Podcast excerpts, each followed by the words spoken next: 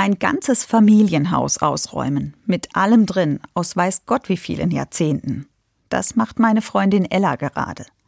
Ihr Vater ist vor ein paar Wochen gestorben und jetzt steht sie zusammen mit ihrem Bruder Martin in ihrem Elternhaus und ganze Berge türmen sich vor ihnen auf. Ella schreibt mir aufs Handy, Uff, heute war ich den ganzen Tag mit Martin im Haus. Martin sortiert und schmeißt weg. Ich komme kaum hinterher. Da verstehe ich sie.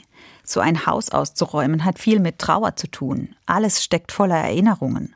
Das sind die einen richtig schnell und andere brauchen ganz viel Zeit. Ella braucht eher Zeit und auf jeden Fall ordentlich Kraft.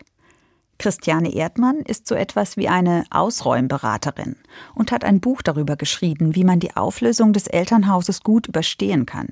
Sie gibt ganz praktische Tipps. Zum Beispiel, dass man erstmal alles fotografieren soll, wenn man eine gute Kindheit im Elternhaus hatte, sind die Fotos eine schöne Erinnerung. Und wenn die Zeit schwierig war, dann können die Bilder helfen, dass man gut Abschied nehmen kann. Außerdem rät Christiane Erdmann dazu, möglichst systematisch Zimmer für Zimmer vorzugehen und sich auf jeden Fall Hilfe zu holen.